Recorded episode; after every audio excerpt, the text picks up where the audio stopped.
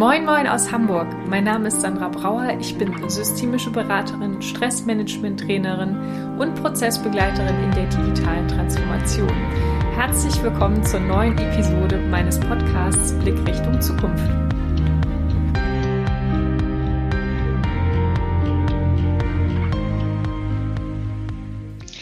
Herzlich willkommen, liebe Jana, und herzlich willkommen an unsere heutigen Zuhörer. Ich freue mich unglaublich auf unsere heutige Podcast-Folge, die wir zusammen aufnehmen. Es ist ja quasi schon ein bisschen länger fast geplant gewesen, weil ähm, wir vor ein paar Wochen oder Monaten inzwischen, glaube ich, eine ähm, gemeinsame Folge über unsere Lieblingsthemen aufgenommen haben und die findet man bei Jana auf der Website. Aber bevor wir starten, die Menschen müssen wissen, wer du bist. Jana, herzlich willkommen. Wer bist du eigentlich?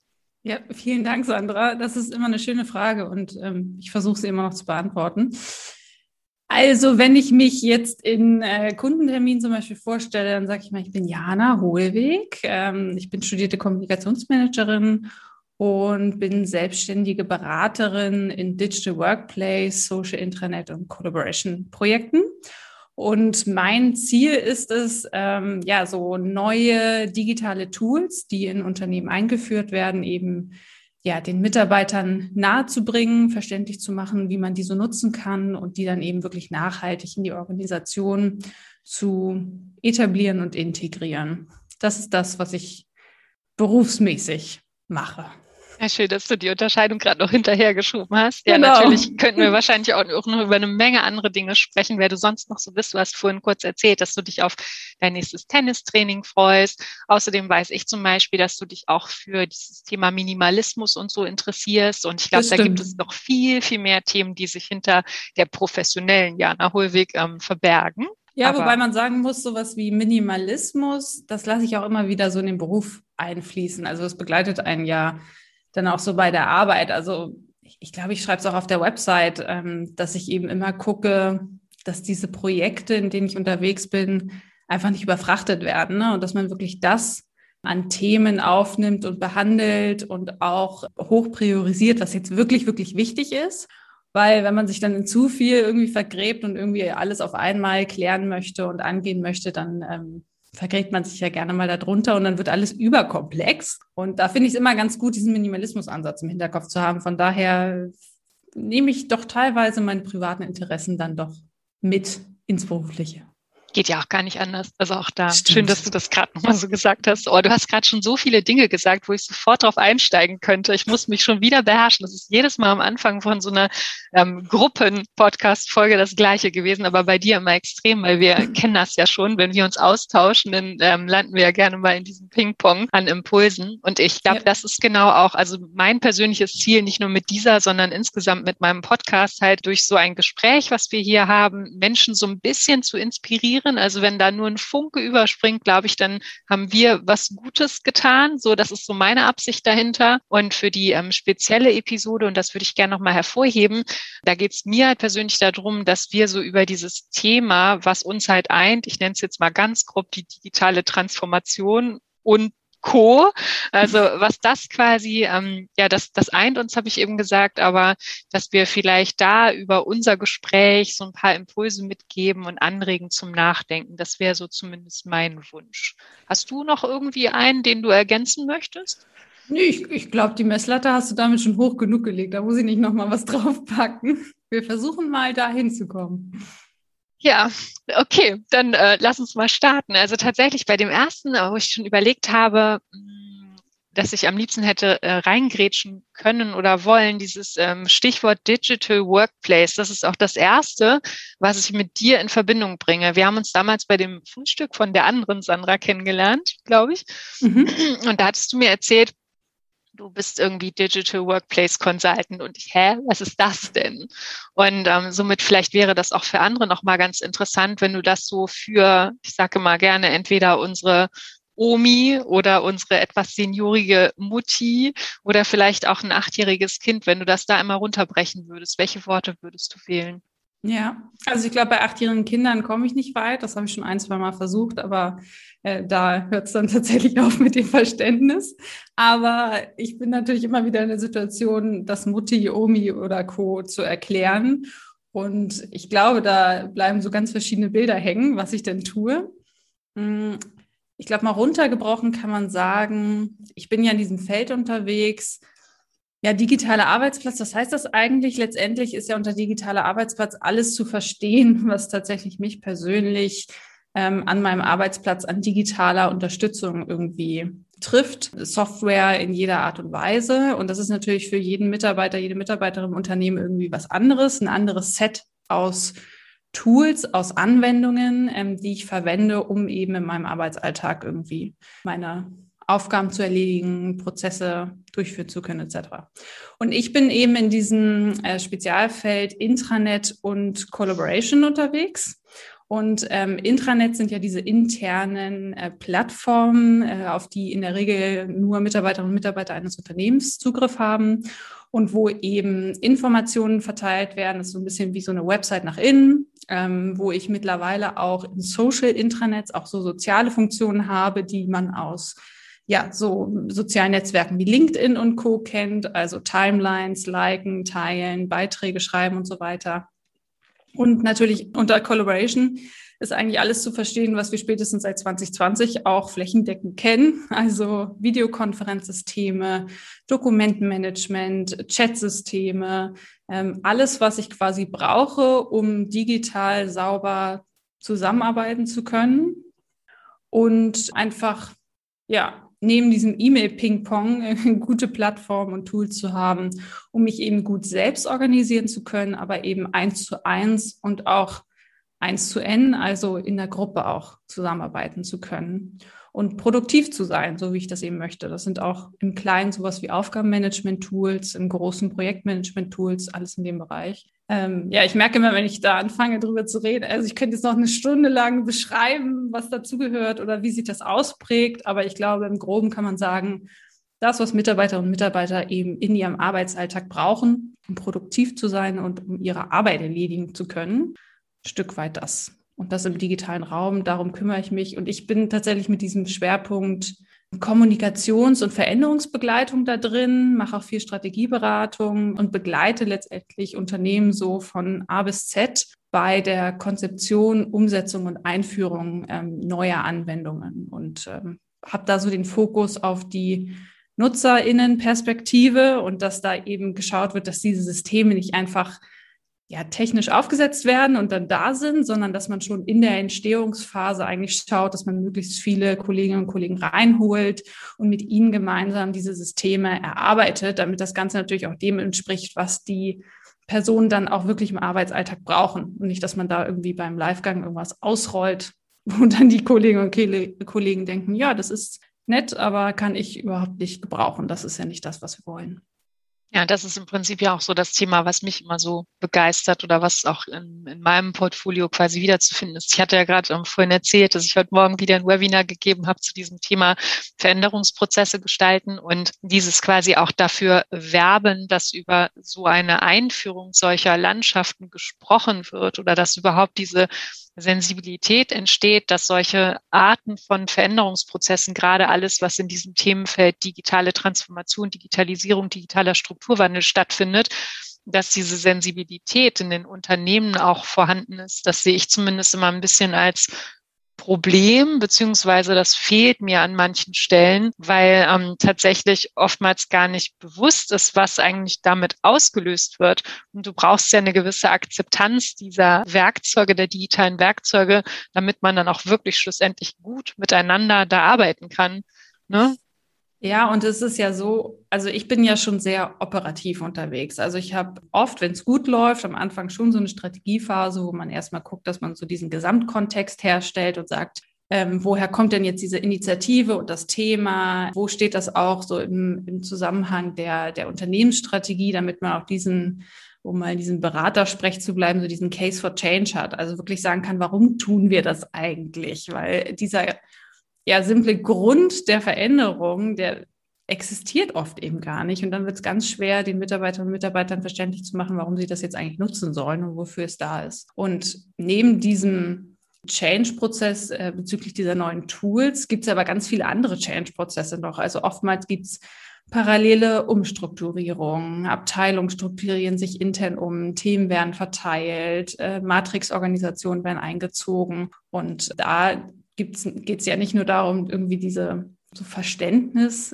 alles drumherum irgendwie für dieses Thema Tools dann herzustellen, sondern das dann auch irgendwie in Einklang mit diesen ganzen anderen Changes zu bringen und da auch nicht zu überfordern. Also wir sagen ja immer, du müsstest eigentlich bei meinen ganzen Kunden davor erstmal die Runde drehen äh, und erstmal für dieses Thema Veränderung an sich sensibilisieren. Das ist eben deswegen ergänzt und trennt sich äh, das bei uns immer ganz gut, weil ich bin einfach in einem sehr operativen Thema unterwegs. Und wie gesagt, wenn es gut läuft, haben wir da am Anfang noch so eine Metaebene. Aber es gibt viele Projekte, wo man die überspringt und sagt, nee, nee, wir müssen direkt rein aus verschiedenen Gründen, Zeit, Budget und Co. Und da merkst du eben hinten raus, dass dieses Verständnis fehlt und dass da auch gewisse Themen auch eskalieren können. Aber ich glaube, da entwickelt sich auch die Branche stark weiter. Also ich bin ja vor, weiß ich nicht, sechs, sieben Jahren in das Thema eingetaucht und habe so mal hier, mal dort einen Kommunikationsworkshop gehalten und da war das alles noch so ganz neu und ich war so die Kommunikationstante, die dann mal ein bisschen erzählt, was man mit Fähnchen und Farben machen kann.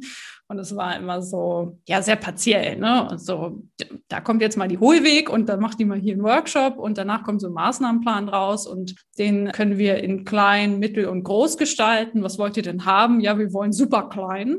Und dann hat man noch so ein paar kleine Kommunikationsmaßnahmen gemacht. Und das hat sich Gott sei Dank über die Jahre wirklich stark weiterentwickelt. Und das liebe ich auch mittlerweile so an meinem Job, dass ich über so eine fachliche Projektsteuerung, also wirklich über diese Steuerungsrolle in den Projekten, ähm, sofern es jetzt kleine überschaubare Projekte sind, sag ich mal, also jetzt nicht diese Konzernprojekte mit riesen Projektteams, dass ich dann über diese fachliche Steuerungsrolle das Thema Kommunikations- und Veränderungsbegleitung eigentlich durch das komplette Projekt mittragen kann. Und es ist nicht mehr ein Workshop, aus dem ein paar Maßnahmen rausploppen, sondern äh, es ist quasi ein ganzes Projekt, das aus diesem Thema besteht. Und das ist eigentlich eine sehr schöne Entwicklung. Ja, schön. Also äh, tatsächlich habe ich mir gerade die Frage gestellt, ob wir eigentlich im Ursprung die gleichen Beweggründe hatten, in diese Richtung zu gehen oder ob sich das unterscheidet, weil das weiß ich tatsächlich gar nicht von dir. Bei mir war es tatsächlich so, also ich habe ja selber ne, auch ähm, Software mal eingeführt oder war in solchen ähm, Projekten unterwegs oder habe auch Restrukturierungsmaßnahmen mit begleitet und es war immer dieses Thema Veränderung da. Aber wir haben halt auch damals erlebt, was es mit Menschen eben macht, wenn man diese Veränderungsprojekte oder Prozesse nicht gut begleitet. Also auch haben wir Fehler gemacht, bestimmt auch bei der Einführung eben von Software. Und das war für mich immer wieder so ein Punkt, wo ich sagte, oh, das ist aber so traurig. Also es wäre so schön, wenn man das gut begleiten könnte, damit halt Menschen in Organisationen auch nachhaltig motiviert und ähm, produktiv auch während und nach solchen Veränderungsprozessen arbeiten können. Und mir geht's vor allem da auch so um die ja, ich würde auch sagen, um die ähm, psychische Stabilität, also dass man halt wirklich gelassen oder ähm, vielleicht auch selbstkompetent oder so in so einem ähm, Veränderungsprozess sich verhalten kann, so dass auch Weiterarbeiten Freude bringt. Also wenn ich es jetzt gerade mal, ich habe es glaube ich öffentlich noch gar nicht so formuliert bisher, aber das sind glaube ich meine Beweggründe gewesen, warum ich mich auch so äh, genannt habe. Also ich bin ja die Veränderungsbegleitung mit System, nenne mich auf Instagram die Veränderungsbegleiterin und und und und das ist so das Kernthema und mir geht es vor allem darum, dass wir einen gelasseneren Umgang im Allgemeinen mit Veränderungen erleben. Wie war das bei dir? Also kannst du dich noch dran erinnern, warum genau dieses Thema? Eigentlich eine witzige Frage, weil ich hatte ja also nie geplant, jetzt in diese Internetbranche zu gehen, sondern ich habe ja, ja Kommunikationsmanagement studiert und hatte da den Schwerpunkt Public Relations. Also für alle, die jetzt mit Kommunikationsmanagement nicht viel anfangen können, das ist so alles, was man so unter diesem Punkt Unternehmenskommunikation versteht, was in Unternehmen ähm, passiert, auch Public Relations, also diese Presse- und Medienarbeit, also Pressesprecher gehören dazu, dieses ganze Thema Corporate Social Responsibility, also äh, Kommunikation zum Thema Nachhaltigkeit, Umweltthemen etc. machen, aber auch äh, Richtung äh, Kommunik also so politische Kommunikation, kein Lobbyismus, sondern ist immer so ein bisschen abgrenzend davon, aber das ist ein anderes Thema, das, was ein stark beschäftigt, wenn man das studiert. Aber ich habe dann tatsächlich im vierten oder fünften Semester meines Studiums das Thema interne Kommunikation und Mitarbeiterkommunikation als Schwerpunkt gewählt. Und das war eigentlich nur ein halbes Jahr und ein paar äh, Formate dazu, ein paar Veranstaltungen. Aber mich hat dieses äh, Thema mit diesem Fokus auf die Menschen in den Unternehmen zu haben, total interessiert. Also weniger diese externe Perspektive, dass ich eben versuche, das Image des Unternehmens positiv zu beeinflussen und die Reputation zu stärken etc. Da bin ich auch einfach nicht der Typus für, habe ich irgendwann festgestellt. Ich hatte auch Praktika in Agenturen gemacht und klassische Presse- und Medienarbeit. Und wenn man das mal gemacht hat, dann weiß man, ob man da der Typ für ist und, oder nicht. Und ich war es ganz eindeutig nicht und habe dann aber auch verschiedene Praktika in der internen Kommunikation gemacht und war auch nach dem Studium noch mal sieben Monate lang in der internen Kommunikation von einem Unternehmen in Hamburg und habe darüber gemerkt, dass mich das Thema eigentlich interessiert und habe da schon Intranet betreut als Praktikantin und fand das ganz spannend. Ja, und dann bin ich durch einen Zufall tatsächlich in diese Beratungsschiene und man muss ja auch sagen, also bin aus der Jungreihen und ähm, habe mit Anfang 20 da an, als Beraterin für Unternehmen gestanden und denen irgendwas erklärt, bin dann so in dieses Thema rein. Und wie gesagt, es war eher durch Zufall und es hätte auch irgendwie in eine andere Richtung gehen können. Ich habe mich auch in PR-Agenturen beworben, weil nach dem Studium, ich nehme alles mit, so nach dem Motto. Und bin einfach froh, dass es mich durch Zufall in diese Richtung getrieben hat. Und was mich aber in dem Thema gehalten hat, ist diese Mischung und die ist, glaube ich, ganz besonders äh, aus Kommunikationsmanagement und Technik und dass ich das vereinen kann. Und das liebe ich wirklich. Also ich genieße es, äh, immer wieder Projekte zu haben, wo ich auch Kommunikationskampagnen durchführen kann und ähm, quasi auf diesem Kommunikationsmanagement-Level unterwegs sein kann und, und, kreativ sein kann. Und auf der anderen Seite liebe ich es eben, von dieser Metaebene runterzukommen und wirklich ins Operative reinzugehen und mit den Menschen vor Ort am Schreibtisch zu besprechen, was ist für dich in, weil es jetzt die meisten kennen, Teams drin? So, wie kannst du Teams nutzen oder andere kollaborative Umgebungen, äh, um besonders produktiv zu sein, um ähm, ja irgendwie deine Aufgaben äh, besser, einfacher bewältigen zu können? Und mir persönlich, und ich hoffe, dass überträgt sich dann auch immer im Laufe der Projekte. Mir persönlich macht es einfach so viel Spaß, mit digitalen Tools zu arbeiten. Also ich liebe kollaborative Umgebungen. Ich ähm, bin ein Riesenfan von digitalen Notizbüchern und könnte ohne die nicht arbeiten, weil da ist wirklich alles drin, was ich weiß und jemals niedergeschrieben habe in den letzten Jahren.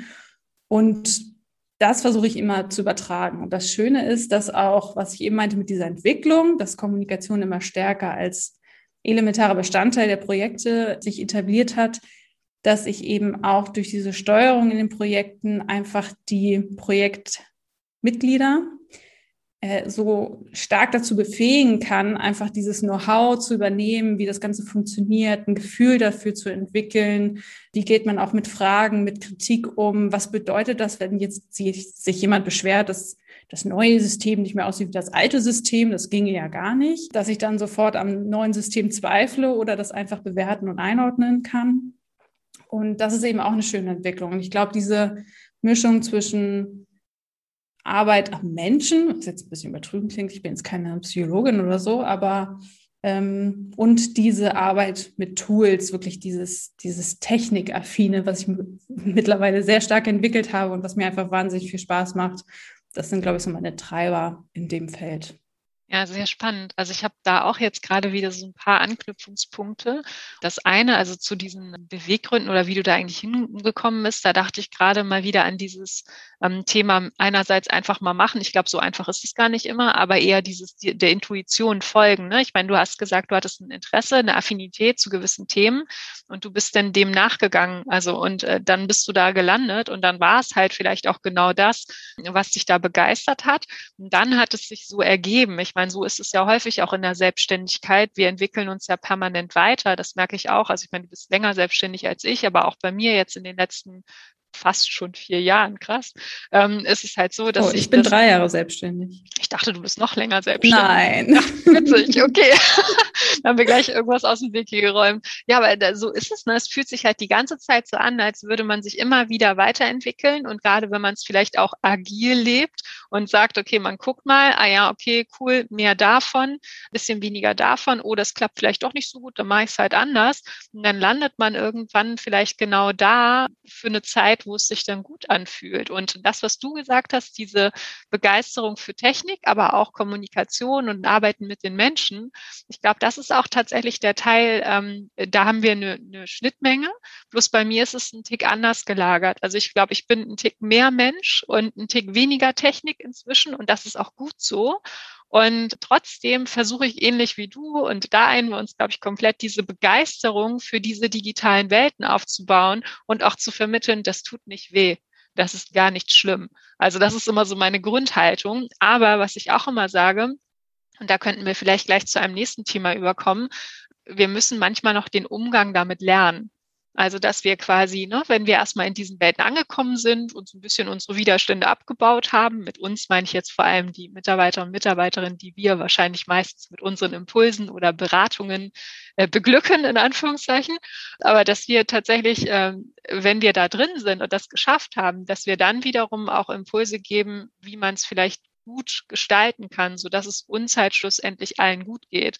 Du ähm, hast ja vorhin selber gesagt, also du veränderst ja oder du trägst dazu bei, dass Arbeitswelten sich verändern. Jetzt haben wir vor kurzem ja schon darüber gesprochen, was hat das ganze Jahr im Prinzip auch mit uns gemacht.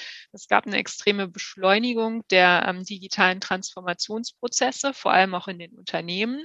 Arbeitswelten sind teilweise jetzt auch im Wohnzimmer, übrigens heute bei mir auch im Schlafzimmer, nur beispielsweise. Ja, sehr schön übrigens. Ja, Schönes danke. Grün. Ja, danke. Die anderen können es leider gerade nicht sehen. Ich mag ja deine Pflanzen da hinten auch immer sehr gerne.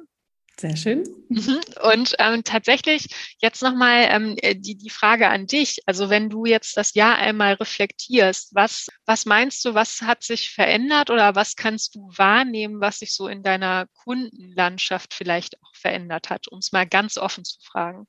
So ganz allgemein. Ja, in Bezug tatsächlich auf diese ähm, digitale Transformation und in Bezug auf die sich verändernden Arbeitswelten jetzt im vergangenen Jahr.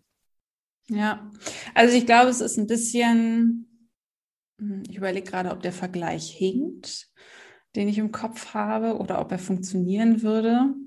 Ähm, ich weiß nicht, ob er funktioniert. Ich versuche es mal. Also Greta Thunberg hat, glaube ich, bei in dieser einen Daily Show in den USA wurde sie gefragt, was so der Unterschied zwischen Europa und den USA ist, was die Klimakrise angeht. Und da hat sie gesagt, naja, in Europa ist es irgendwie Fakt äh, dass das irgendwie ist, dass es die Klimakrise gibt und dass es da eine wissenschaftliche Basis gibt. Und in den USA ist es so ein bisschen ein Glaubensthema, ähm, ob es das gibt oder nicht. Und ich habe so ein bisschen das Gefühl, so vor Corona und nach Corona ist so ein bisschen USA und Europa. Also davor war es oft noch so eine Diskussion, ob ja, so digitale Transformation, ob das nicht alles total überbewertet ist und ähm, ob man das wirklich machen muss und wie weit man da wirklich gehen muss und ob man da wirklich mitmachen muss und sowas. Und nach Corona habe ich das Gefühl, dass die Dringlichkeit so hoch war, irgendwelche Formen von digitaler Zusammenarbeit und konstanten, ja technisch gesagt, Informationsflüssen, also einfach Newskanälen zu schaffen und Kommunikationsplattformen zu schaffen, dass dieser man glaubt dran oder nicht, die Situation war dann vorbei und dass dann gesagt wurde, nee, also wir brauchen jetzt was, das ist Fakt. Also wir können nicht mehr drum herum, wir können auch nicht mehr darüber diskutieren, ob man es braucht oder nicht, sondern wir müssen jetzt ähm, das Thema angehen. Und dann gab es viele, die haben sofort Nägel mit Köpfen gemacht und gesagt, ja gut, jetzt aber, wir diskutieren schon seit drei Jahren darüber, jetzt hat der Vorstand zum Beispiel auch ähm, irgendwie auf der Prio-Liste weiter nach oben gesetzt, so jetzt machen wir es.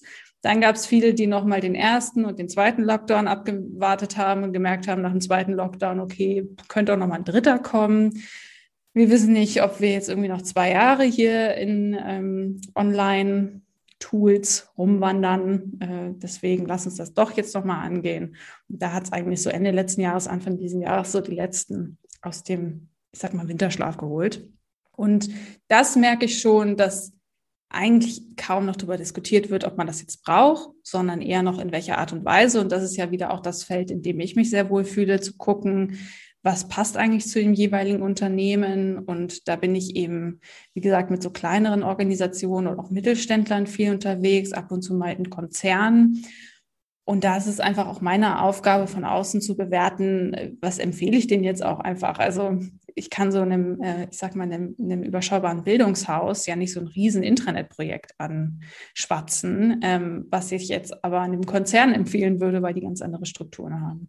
Aber das ist schon ein Thema, das ich, oder anders. Ich diskutiere weniger über das Thema, sondern bin mit den Kunden eigentlich schneller in dem Thema drin. Und das ist eine positive Entwicklung, weil ich vorher sehr viel Überzeugungsarbeit immer noch leisten musste und ähm, immer noch erklären musste, warum das sinnvoll ist, warum man das tun sollte, was das für schöne Synergieeffekte sind. Also auch dieses diesen digitalen Raum mit dem analogen Raum zu verbinden, wenn es dann wieder möglich ist. Und dass sich das eine und das andere auch nicht ausschließen. Und nur weil wir jetzt Videokonferenzen äh, schalten, heißt das nicht, dass wir uns nie wieder persönlich begegnen werden. Und ähm, das ist echt eine schöne Entwicklung. Und ich habe viele auch so kleinere ich sag mal so Zwischenaufträge, ähm, wo ich einfach dabei helfe, so die digitale Landschaft aufzuräumen, zum Beispiel auch Outlook aufzuräumen, um mal zu gucken, wie wir eigentlich diese E-Mail-Fluten täglich etwas reduzieren können,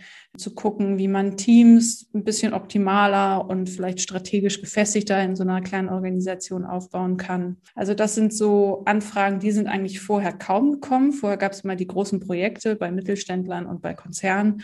Und jetzt gibt es auch viel kleinere Organisationen, die mal anfragen und einen in ja, kleineren Bereichen da die Unterstützung anfragen, weil sie einfach merken, gut, äh, wir haben jetzt vielleicht auch nicht das Riesenbudget, aber wir brauchen irgendwas. Und dann holen wir uns einfach mal jemanden rein, der auch so einen Wissenstransfer anschiebt und einfach mal erzählt, wie es auch andere machen und was da gangbare Wege wären. Und tatsächlich, witzigerweise, die nächste große Veränderung seit letztem Jahr ist, dass ich auch als Selbstständige Anfragen von Unternehmen bekomme, mittlerweile, die ich auch vor Corona nicht bekommen hätte, nämlich die teilweise sagen, die wollen eigentlich keine großen Beratungsfirmen oder Agenturen mehr haben, sondern eher äh, eine Einzelperson, die sie ja mittel- bis langfristig begleitet. Also die jetzt nicht so ein komplettes Projekt durchführt, sondern die einfach vielleicht auch die fachliche Projektsteuerung übernimmt, die guckt, dass das alles korrekt läuft, die eben den Zeitplan im Auge hat, auf Hürden und auf Hindernisse hinweist und die präventiv mit denen angeht und einfach diese Erfahrung aus den ganzen Projekten einbringt und sagt, hey, schaut nochmal, dass ihr das und das Thema angeht oder dass ihr nochmal die und die Personen, Mitarbeitergruppen, Stakeholder und sowas mit reinholt. Also einfach so ein Auge auf das ganze Thema hat. Und das war vorher auch nicht der Fall, sondern vorher war eher so, wir wollen das alles rausgeben, wir wollen damit eigentlich ressourcentechnisch intern nicht so viel zu tun haben. Wir haben schon ein paar Leute dafür abgestellt, die sich darum kümmern. Aber mittlerweile ist schon das Bewusstsein gewachsen, dass ich Know-how auch einfach intern aufbauen und halten muss, weil dieses Thema nicht einfach weggeht, wenn die Systeme live gegangen sind, sondern wie man so schön sagt, dann fängt die Arbeit erst richtig an. Ja, und das ist ja im Prinzip auch das, was so diese digitalen Transformationsprozesse ausmachen oder ne, das, äh, was so ein, so ein kleiner Mythos ist, dass man denkt, man macht mal eben die Digitalisierung oder man transformiert sich digital, aber ich habe den Eindruck, oder das sagen ja auch ähm, Studien oder vermeintliche Experten in diesem ähm, Themenkreis, dass es halt ein ähm, immerwährender Prozess ist. Also etwas, was jetzt gerade, ähm, ja, jetzt gerade sehr präsent ist, vielleicht auch nochmal in unseren Blasen mehr als in anderen. Das wird auch noch eine lange Zeit so bleiben und es entwickelt sich ja permanent weiter und durch die ganze ähm, Automatisierung, durch ähm, Roboter etc. Ähm, ist es so eine Beschleunigung dessen auch, dass wir, glaube ich, selber noch gar nicht erahnen können, wie dann schlussendlich die Zukunft aussehen kann.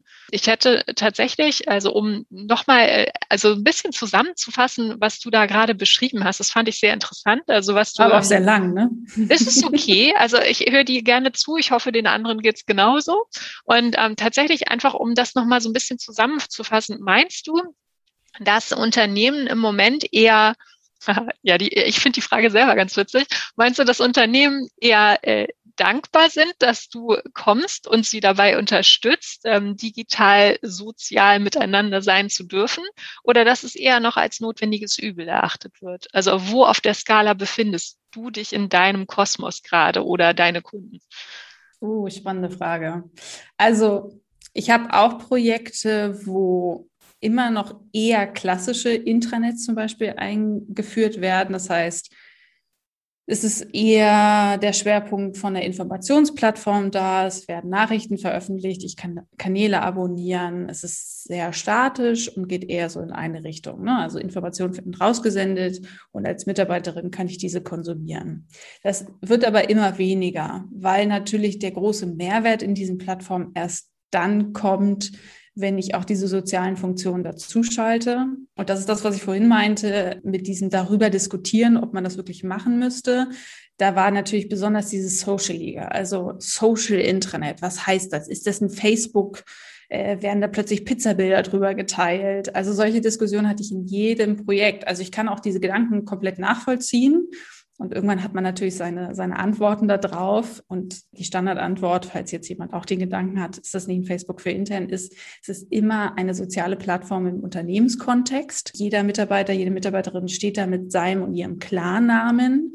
Steht also auch dahinter, gibt es ja keine Synonyme oder sowas. Und ich bin ja immer irgendwie noch in diesem Unternehmenskontext. Und selbst wenn da mal etwas passiert, wo man sagen kann, uh, ah, das war hart an der Grenze oder das war sehr kritisch oder können wir das so stehen lassen, dann weiß ich immer nicht, ob es so gut ist, wenn sowas irgendwie in der Kaffeeküche hochkocht oder eben an einem Platz, wo ich mich darum kümmern kann, wo ich sehe, wo ich es moderieren kann, wo ich auch auf die entsprechenden Personen zugehen kann. Also, um nochmal auf deine Frage zurückzukommen, jetzt habe ich wieder einen schönen großen Bogen geschlagen diese Diskussionen eben, ob man das machen muss, die werden immer weniger. Trotzdem habe ich sie noch. Und es gibt einfach Unternehmen, die wirklich ganz klar sagen, nein, bei uns ist das noch nicht Stand der Dinge. Wir brauchen eine modernere Plattform. Das ja.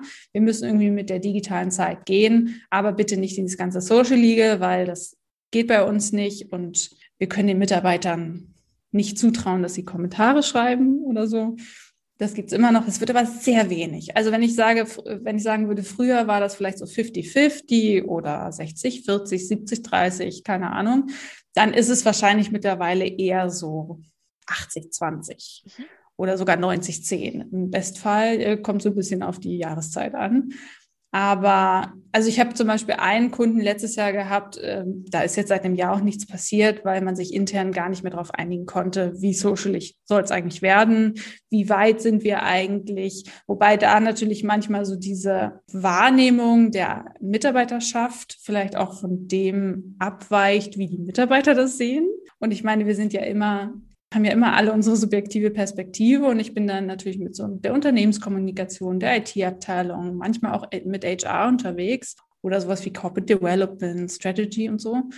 Und ich kenne natürlich nicht alle Mitarbeiter. Ich habe so einen ungefähren kulturellen Eindruck, aber ich kann das ja nur grob einschätzen. Und da ist es manchmal schade, dass tatsächlich den Mitarbeitern äh, weniger zugetraut wird, als die gerne hätten. Und ähm, ich glaube, wir hatten es auch schon in unserer letzten Podcast-Runde, dass man sich dann natürlich fragen muss, was hat man da für Mitarbeiter eingestellt, wenn man denen noch nicht mehr zutraut, einen Kommentar zu schreiben. So, das finde ich einfach schade, ganz persönlich, weil damit viel verloren geht. Aber wie gesagt, das Verhältnis hat sich wirklich zum Positiven ähm, weiterentwickelt und mittlerweile ist man einfach auf dieser Social-Skala, sag ich mal, einen Schritt weiter und man diskutiert in den neun von zehn Fällen nicht mehr über diese Basic-Funktion, ob man die überhaupt einschaltet, sondern ist quasi eine Ebene darüber und äh, diskutiert über die Funktion, ob man die dann äh, freischaltet und dann ja, sind das ähm, wirklich eher so diese erweiterten, ich sag mal, Advanced-Funktionen, ähm, wo ich mich dann schon ein bisschen was trauen muss als Unternehmen.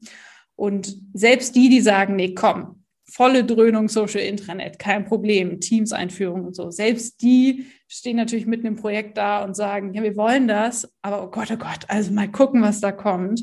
Und auch das kann ich verstehen. Und aber meistens schöner Spruch, es wird nicht so heiß gegessen wie gekocht. Der äh, ja, in 99 Prozent der Fälle ist es wirklich so, es wird kein großer Shitstorm kommen. Ähm, und das äh, wird dann auch schnell erkannt.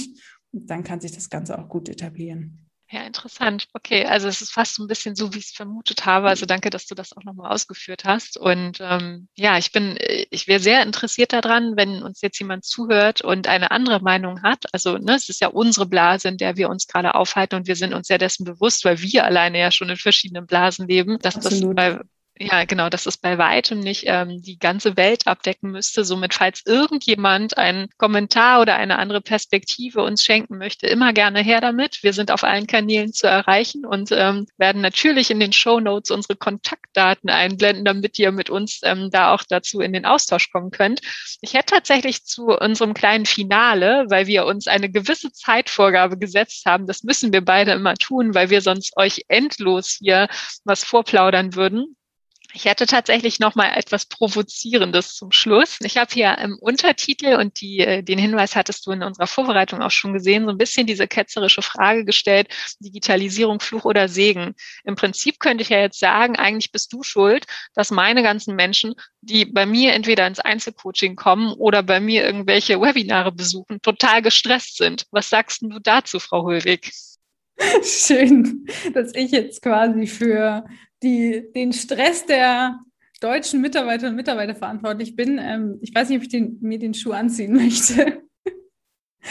Aber ja, also ich habe irgendwo mal diese, dieses Digitalisierung Fluch oder Segen, das hat man ja öfter mal so als Thema. Und ich weiß, ich habe auch irgendwann mal einen ganz guten Satz dazu geschrieben, den würde ich mir natürlich am liebsten aus der Tasche ziehen können, kann ich jetzt aber nicht. Aber ich glaube, Digitalisierung ist ein Segen, wenn man eben sich damit auseinandersetzt, auch konstant auseinandersetzt und nicht sagt, oh Gott, ich habe die letzten zehn Jahre ignoriert und jetzt setze ich mich mal mit einem Tool auseinander und dann ist es das auch wieder. Also wenn man Digitalisierung wirklich als ein Thema akzeptiert, das einfach da ist und es ist dann Fluch, und ich glaube, das Bild hatte ich damals genommen, es wird dann ein bisschen wie so zu dem Monster unter dem Bett, wenn man immer versucht, es zu ignorieren und das einfach äh, damit nichts zu tun haben will. Und äh, dann sieht man immer so Schatten an sich vorbeilaufen und denkt, oh Gott, oh Gott, es ist wieder da und äh, kriegt so ein bisschen Kribbeln. Also ich glaube, Digitalisierung, und das ist eben der Fluch daran, wenn ich es auch einfach zu lange verdrängt habe, das Thema, sei es als Unternehmen, sei es als Einzelperson, weil wir sind ja auch als Angestellte nicht komplett von unserem Unternehmen abhängig, ähm, was jetzt unsere eigenen digitalen Kompetenzen angeht, sondern einfach nur das Ausleben dieser digitalen Kompetenzen im Rahmen dessen, was mir das Unternehmen zur Verfügung stellt. Und wenn so, ja, alle Ebenen irgendwie das Thema verdrängen, dann wird es natürlich zum Fluch, weil du dann irgendwann echt das Thema nacharbeiten musst und auch einfach viele Entwicklungsstufen vielleicht verpasst hast. Und man kennt das ja von zum Beispiel Softwareprogrammen, wo man seit Ewigkeiten das Update nicht eingespielt hat und irgendwann spielt man es ein und es sieht einfach alles anders aus.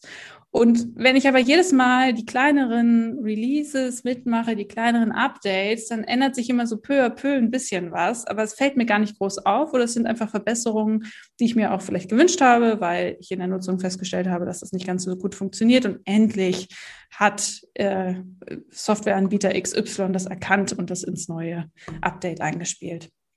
Also deswegen glaube ich ähm, oder hoffe ich, dass, ähm, oder nee, ich bin davon überzeugt, dass das Thema Digitalisierung ähm, seit spätestens seit letztem Jahr etwas ist, wo ich nicht mehr dran vorbeikomme und wo Unternehmen eben auch diese digitalen Kompetenzen ihrer Mitarbeiterinnen und Mitarbeiter ernster nehmen und ähm, stärker unterstützen und von daher ähm, kann ich nur für mich ganz subjektiv behaupten, Digitalisierung ist natürlich für mich persönlich jetzt nicht gerade ein Fluch. Und ähm, ich finde es einfach immer wieder toll, sich mit äh, Dingen auseinanderzusetzen. Und meine jüngste Erfahrung war zum Beispiel sowas wie äh, äh Simple Show. Plötzlich sollte ich für einen Kunden äh, Simple Show Videos produzieren. Habe ich auch vorher noch nie gemacht und dachte erst, oh Gott, ich muss das bestimmt an so eine ähm, äh, ja, Bewegtbildfirma abgeben, die das dann macht. Und dann habe ich aber auch gedacht, naja, so wird es doch schon nicht sein, habe mich eine Stunde eingearbeitet, schon war es erledigt. So.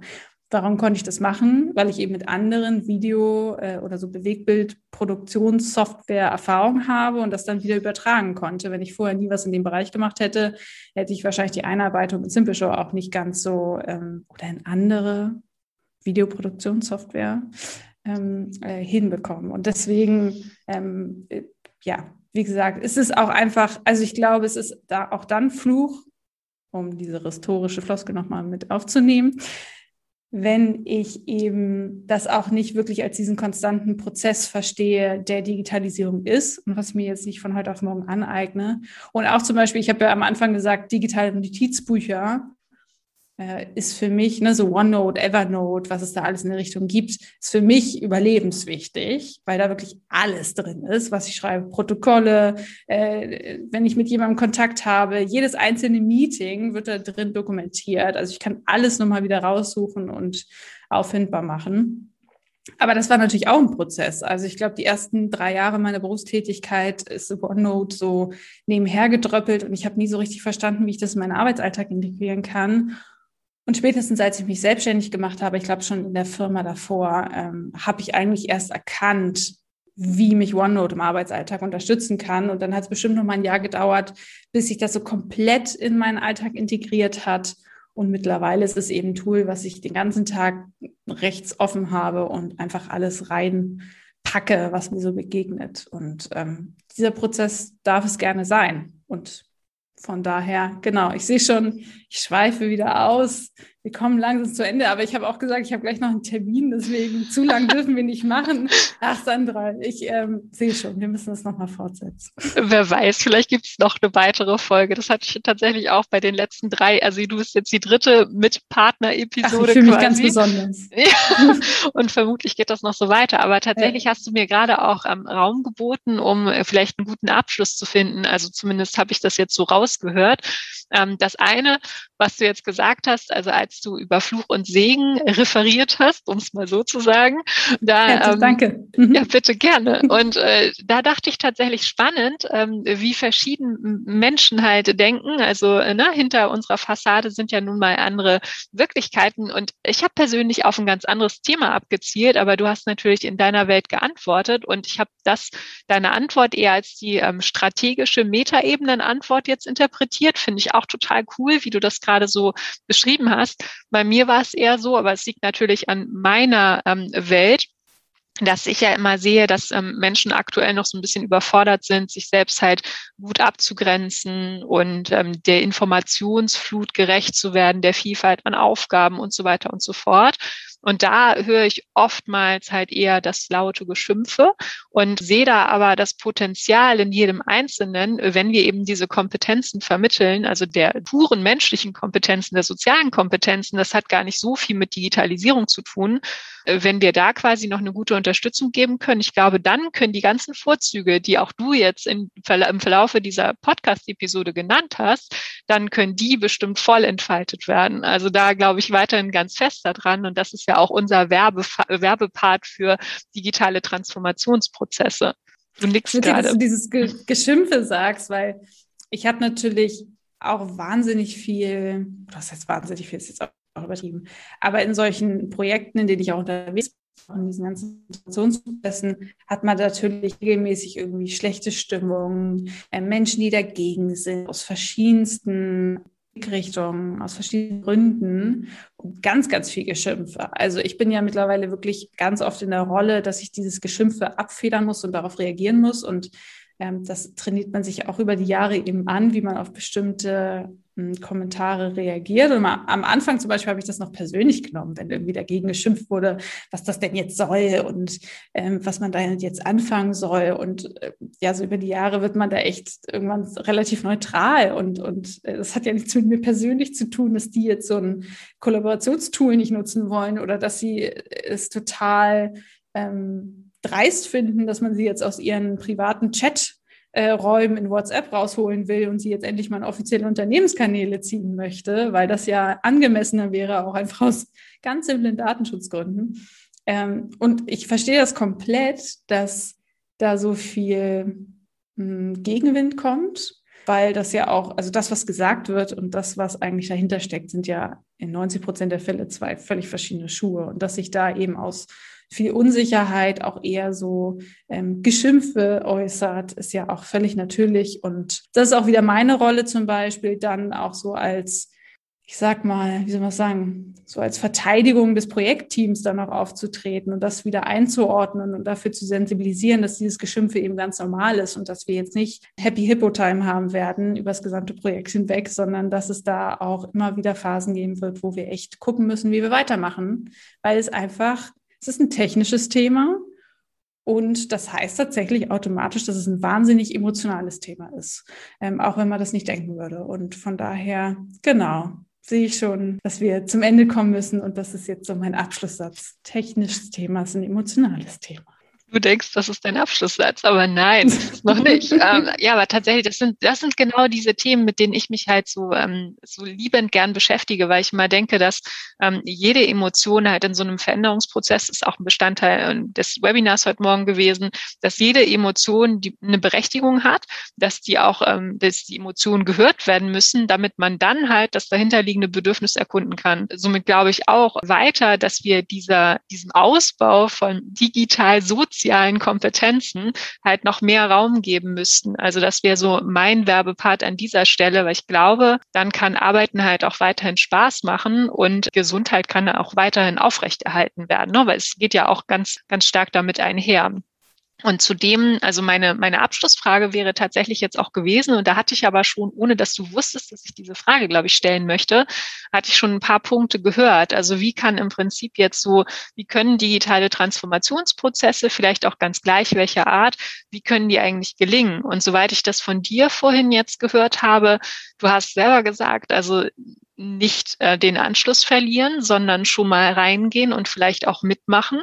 Dann hast du ähm, selber gesagt, einfach Erfahrungen sammeln. Das hat dir geholfen. Also Simple Show war das Beispiel mit einfach mal ausprobieren, um dann zu sehen, ach, ist ja gar nicht so schlimm. Also es sind so typische Effekte, die ja auch die Menschen so ähm, ja erleben, die wir halt begleiten. Also tatsächlich versuchen, erfahrbare Räume zu schaffen, so dass die Angst auch davor genommen werden kann, die Vorzüge erkennbar sind. Ganz am Anfang hast du auch vom Sinn und vom Wozu gesprochen. Also wozu ist überhaupt jetzt die Veränderung jeweils dann auch nötig entsprechend und das auch kommunizierbar zu machen und runterzubrechen, so dass es greifbar für jeden wird. Und ähm, ja, vielleicht als Abschluss fällt dir da noch was ein, was unbedingt dazu ergänzt werden müsste. Also was ist hilfreich für digitale Transformationsprozesse, damit die gut gelingen? Ich glaube, die große Klammer um alles, was du jetzt nochmal aufgezählt hast, vielen Dank übrigens, ist tatsächlich einfach mit so vielen Menschen wie möglich zu dem Thema zu reden. Also ich kann ja jetzt auch größtenteils aus dem Projektkontext reden, weil ich bin in klassischen Projekten unterwegs, ne, wo man dann über die Einführung von zum Beispiel einem Social Intranet redet oder von anderen digitalen Tools und dann auf so einen Livegang hinarbeitet. Und die Projekte, die am erfolgreichsten sind, sind die, in denen wir regelmäßige, ähm, ja klar, so Sure Fixes, ne, jede Woche im Projektteam treffen, Standardbasis, ähm, aber auch so monatliche Treffen haben, um nochmal in so einem erweiterten Projektteam das ganze Thema aufzurollen und die immer wieder ranzuholen. Dann eben natürlich klassisches Stakeholder-Management-Thema, von Anfang an zu definieren, wer, wen könnte das Thema interessieren, wen müssen wir nochmal berücksichtigen, wen müssen wir regelmäßig informieren. Also immer diesen Informationsfluss und Kommunikationsfluss zu diesem Thema aufrechtzuhalten und immer wieder mit so vielen Menschen wie möglich zu reden und einfach immer wieder Redeangebote machen. Also ich bin gerade in einem ganz tollen Projekt unterwegs, wo wir auch ein Social Internet einführen und wo glaube ich, bisher, was ich so erlebt habe, also dieses Thema mit anderen reden und einfach immer wieder reden und ins Projekt reinholen, das wird da total gelebt und da kommen die Impulse so richtig an und werden sofort umgesetzt. Und das ist wirklich schön zu sehen, dass dadurch natürlich immer wieder auch Diskussionen aufkommen. Das ist aber eine ganz schöne Diskussionskultur in dem Unternehmen. Und dadurch, dass man einfach immer wieder auch mit gewissen Personengruppen das System an sich erarbeitet und eben denen das nicht so überstülpt, sondern mit denen gemeinsam das Ganze aus dem Boden hebt und gestaltet, das ist wirklich so diese übergeordnete Klammer. Reden, reden, reden, informieren, informieren und gemeinsam das Ganze gestalten und auf so breite Füße wie möglich ähm, zu stellen. Kommt natürlich immer auf Ressourcen an und auf Budget und so. Aber die Projekte, wo am meisten im Projektteam geklüngelt wird und ähm, wenig rausgegeben wird und maximal vielleicht noch über so eine Projektmarketing-Schiene so allgemein ins Unternehmen kommuniziert wird, die haben eher Eskalationspotenzial als die Projekte, wo man ziemlich früh einfach mit dem Thema rausgeht. Und wenn es nur eine kurze Info ist, hey, wir arbeiten da an was, wer hat Bock mitzumachen, meldet euch, dann können wir euch an der einen oder anderen Stelle einbinden und dann könnt ihr schon mal zum Beispiel eine Seite aufbauen oder eine Community eröffnen und gucken, wie sich das Ganze gestaltet. Also das würde ich jedem empfehlen, das ganze Technikthema einfach ähm, zu vermenschlichen und greifbar zu machen. Mhm. Danke. Also gerade das, was du jetzt gerade nochmal gesagt hast, diese, ähm, dieses viel an Kommunikation und äh, dadurch ja auch Verbindungen schaffen und Verbindungen halten und ähm, auch Gemeinschaft stärken oder überhaupt ermöglichen, das ist halt auch einer der Resilienzfaktoren, der immer wieder genannt wird. Und das wissen wir genauso auch aus unseren selbstständigen Kreisen, ne, wenn wir mal nicht weiter wissen, halt auch drüber zu sprechen und sich halt einen sozialen Support zu suchen. Und ähm, da nehme ich auch wahr, dass das in Unternehmen teilweise gerade in größeren ne, typisches Silo-Denken, dass es nur in bestimmten Kreisen halt möglich wird, aber nicht darüber hinaus. Dafür quasi jetzt nochmal Werbung zu machen, fand ich total toll, ähm, weil ich glaube auch ganz fest daran, dass da ja auch ganz viel Lernpotenzial besteht. Also nicht nur eine Stärkung aus der Organisation heraus, sondern auch dieses voneinander lernen und auch aus den Erfahrungen der anderen wiederum zu profitieren und tatsächlich ernst gemeinte Synergieeffekte bewirken, dass ähm, das ganz, ganz viel Gutes bewirken könnte. So, das war von meiner Seite aus total toll. Ich habe mich sehr gerne mit dir hier öffentlich ausgetauscht. Ja, und, ich mich auch. Ähm, ja, äh, genau. Hast du noch irgendetwas? Hast du noch einen Satz oder möchtest du irgendetwas noch zum Abschluss sagen? Natürlich äh, biete ich dir jetzt die Möglichkeit für ein kurzes Statement. Oh Gott. Ich weiß gar nicht, ob ich das kann. Ähm, nee, ich Musst finde, ähm, das war wirklich so dieses, also das, was ich immer damit transportieren möchte oder was mir einfach wichtig an dem Thema ist, damit auch Menschen, die jetzt sagen, ich bin nicht so technikaffin oder ich habe noch nicht so groß damit gearbeitet, ähm, da auch so ein bisschen die Angst abzubauen. Und ähm, es gibt viele, um mal klischeemäßig dabei zu bleiben, viele ältere Personen, die plötzlich mit Ende 50, Anfang 60 das für sich entdecken und plötzlich total affine, aktive Nutzer und Nutzerinnen werden. Und das ist weder altersabhängig noch sonst von irgendwas abhängig. Das ist einfach nur davon abhängig, ob ich davon ausgehe, dass ich mich immer weiterentwickeln kann, dazulernen kann. Und wenn das der Fall ist und das Bewusstsein dafür besteht, dass, dass es immer Möglichkeiten gibt, dazu zu lernen und äh, sein Wissen zu erweitern und seine digitalen Kompetenzen, dann kann jeder das machen. Das war jetzt mein Abschlusssatz. Danke, das waren ein paar Sätze, aber das macht ja nichts. Wir haben uns jetzt ja, ja schon gut. an deinen Redefluss gerne gewöhnen dürfen. Also schön, dass du da warst, liebe Jana. Ähm, wenn es Rückmeldungen gibt aus unserer Zuhörerschaft, dann werde ich das natürlich an dich weiterleiten. Sonst kann man dich natürlich auch direkt kontaktieren. Die Verlinkungen finden unter der Episode statt und sonst einfach nach Jana Holwig suchen, Digital Workplace Consultant und ähm, da direkt die Fragen transportieren. Ich freue mich auf unseren nächsten Austausch. Ich glaube ganz fest daran, dass der nochmal öffentlich stattfinden wird. Absolut. Und ähm, wird jetzt erstmal Danke fürs Zuhören an unsere Gäste da draußen sagen und an dich, dass du hier mit dabei warst. Dankeschön. Dankeschön.